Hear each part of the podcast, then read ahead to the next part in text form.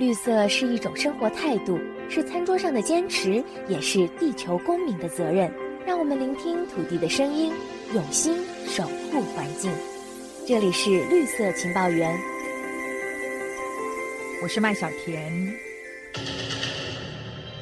我将力争二零三零年前实现碳达峰，二零六零年前实现碳中和。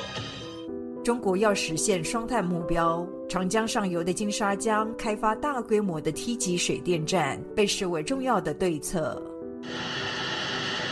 白鹤滩水电站最后一台百万千瓦机组投产发电，这标志着我国已经全面建成世界最大清洁能源走廊。在这个走廊中，一滴水可以发六次电，六座巨型电站年均发电量达到三千亿千瓦时。这个号称全球最大的清洁能源走廊，是不是被夸大了呢？很多人或许不知道，水库大坝其实也是温室气体的排放源。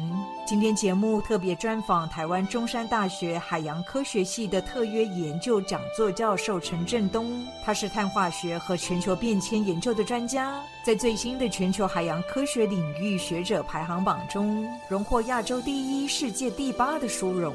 陈教授您好。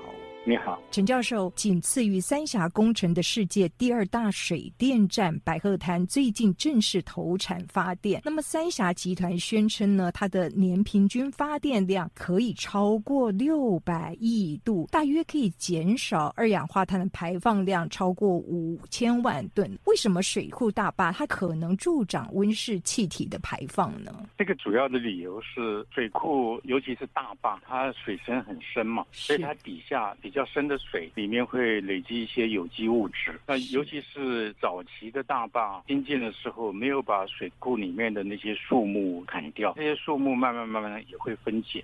另外一个无法避免的就是你把树砍掉了，这个树根含碳量不亚于地面上的这个树木，所以这些树根我还没有听说哪一个地方把它移除的，因为很不容易移除，所以这些树根在这个水库底下也会慢慢慢的腐烂，那可能维持数十年。那分解的时候通常是产生二氧化碳，可是如果水很深，底下缺氧的时候，这些有机物质分解的话，就产生了所谓的甲烷以及氧化亚氮。那一个甲烷，它相对于二氧化碳的话，它的温室效应大概要超过三十倍。那一个氧化亚氮，它相对于二氧化碳的话，一对一的话，它的效应要超过二氧化碳的三百倍。所以甲烷跟氧化亚氮的释放，就会造成释放温室效应气体，那也就抵消了水库发电省下来的二氧化碳排放量。所以陈教授，我们看到中国还强调长江干流上全面建成的世界。界最大的清洁能源走廊。我们知道您曾经提出三峡大坝引发严重的温室效应这样的观点。这个清洁能源走廊呢，在全球十大水电站中，它就囊括了四座，这当中包括三峡、白鹤滩、西洛渡还有乌东德这四座水电站哦。您看到这样的一个潜在的温室效应，是不是不容忽视呢？这个问题当然是不容忽视。我们讲的虽然是。长江干流上的这个水库，可是它水库建好以后，它淹没的地方会有很多比较小的河川输入。那这些比较小的河川输入的话，在进到这个水库之前，它会有一些峡湾。那这些峡湾事实上它累积有机物的效果会比干流上还要大一点。所以这些峡湾里面产生的温室效应气体，那尤其是三峡附近人很多，所以排放的生活污水直接就是把有机物质排放到这个水库，那就慢慢慢慢变。成温室效应气体排放出来，其他三峡大坝以上的几个水库，生活污水的排放这个影响比较小一点。那森林的影响，或者是底下的这些有机物质累积的影响，那是无可避免的。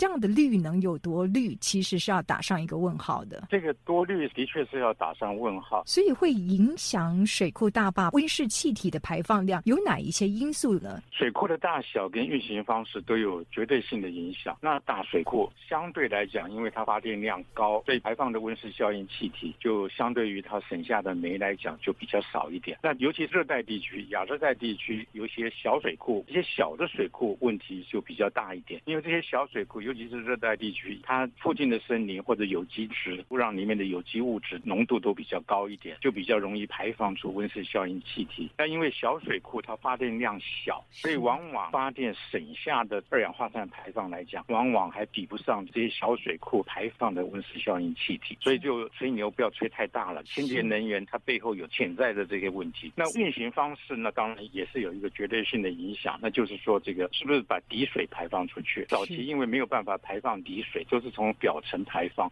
那么底下的水就越来越老，越来越氧气匮乏，那就越来越容易产生甲烷跟氧化亚氮。底水的话就不断累积温室效应气体。那比较新的水库，现在就是从底水排放，就在有机质还没有分解之前，就把这个水排放到水库下游。那这个水库本身产生的温室效应气体就比较少一点。那这个问题并没有解决，只是把这个有机质往下排，所以底下接着的这些水库接受到上面排下来的有机物质，所以还是会继续累积。是等于是把问题丢给下一个水库大坝，丢给下一个水库。那这个尤其是水库要建，它不会本来就在那边。大部分的水库都是盖在人很少的地方，人很少的地方就表示你要修路去盖这个水库。那修路的时候，你就砍伐大量的森林了。通常如果你不太注意的话，通常把砍下来的东西就往斜坡底下倒。那这些东西的话，慢慢慢慢还是流到你的水库里面了，所以也就增加你水库累积的有机物质，尤其是木材啊，这个含量越来越高，你反而就增加了这个水库潜在的温室气体排放的危险。所以这当中很多环节都必须要很小心的去考量。所以就不是只考虑水库运行建水库的之前产生的问题，可能都遗留到后面十年、二十年都解决不了的。陈教授，我们看到近年来三峡库区爆发了水滑的问题，那么当水库它出现优氧化现象的时候，是不是可能进一步释放出更多的甲烷呢？三峡库区爆发水滑，通常都是在这个附近的小河川进到这个库区之前，这个港湾里面产生的。那这个三峡附近的人口比较多一点，所以排放了很多生活废水，很容易爆发所谓的水滑的问题。所谓的水滑就是藻类因为营养盐水里面营养盐够高，所以它突然大量生长。藻类生长太多的时候，鱼虾来不及吃掉，藻类死掉以后就开始往下沉。那底下的氧气比较少嘛，所以藻类腐烂分解的时候就消耗氧气，让底下的水变成缺氧，这就是所谓的优氧化。那底下水缺氧的话，就是产生甲烷或者是氧化亚氮的时候了。所以水滑问题也就引发温室效应气体在水底下累积。那累积够多的话，它当然就是往上排放。所以水库出现优氧化现象的时候，的确是会释放更多的甲烷。那台湾早期很多水库是养鱼，所以养鱼的话又加饵料，通常加的饵料都远高于这些鱼吃的量，所以多出来的饵料就沉到水库底下，然后也就是有机质嘛，也就进一步的分解，消耗氧气，产生温室效应气体。还好现在水库养殖的比较少一点，所以这方面的现象的确是有所改善。当年您参与东南亚河川水库的跨国研究的时候，也同样发现水库优氧化或河川优氧化的时候，它会进一步加剧甲烷的排放量，形成一种恶性循环。没有错的，尤其东南亚地区森林很茂密，所以这个河川里面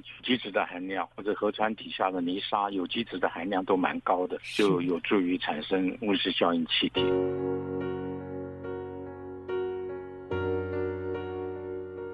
陈教授，我们来看一眼二零一六年一篇发表在《Bioscience》的研究，它分析了全球两百六十七个水库的温室效应。那么研究团队他得出结论说，全球水库排放的甲烷大概是相当于十亿吨的二氧化碳的排放量，大约是占人为总生产温室气体的百分之一点三。我们知道您曾经针对台湾的水库的温室气体排放进行调查研究，那结果是不是也跟国际研究有不谋而合之处呢？我们的研究结果跟这个二零一六年发表的事实上是吻合的。那这个必须要提出来，就是我们台湾的水库都很小，相对于所发出来的电来讲，排放的温室气体那是相当可观的。就一些比较小的水库来讲，它所排放的甲烷跟氧化亚氮所产生的温室效应，可能大于这些小水库所发出来的电节省下来的这个煤。那这个二零一六年这篇文章，它的水库大部分是比较大的水库，所以它这个相对于小水库来讲，它的排放的这个比例反而要小一点。那台湾水库通常不是为了发电，而是为了要灌溉或者供民生或者工业用水，所以台湾水库的水不会那么及时的排出去，就比较长一时间累积在这个水库后面。也就是说，这个温室气体这底下的有机质腐烂的时间可以比较长一点，那产生这个问题跟国际来讲，可能就是要更严重一点。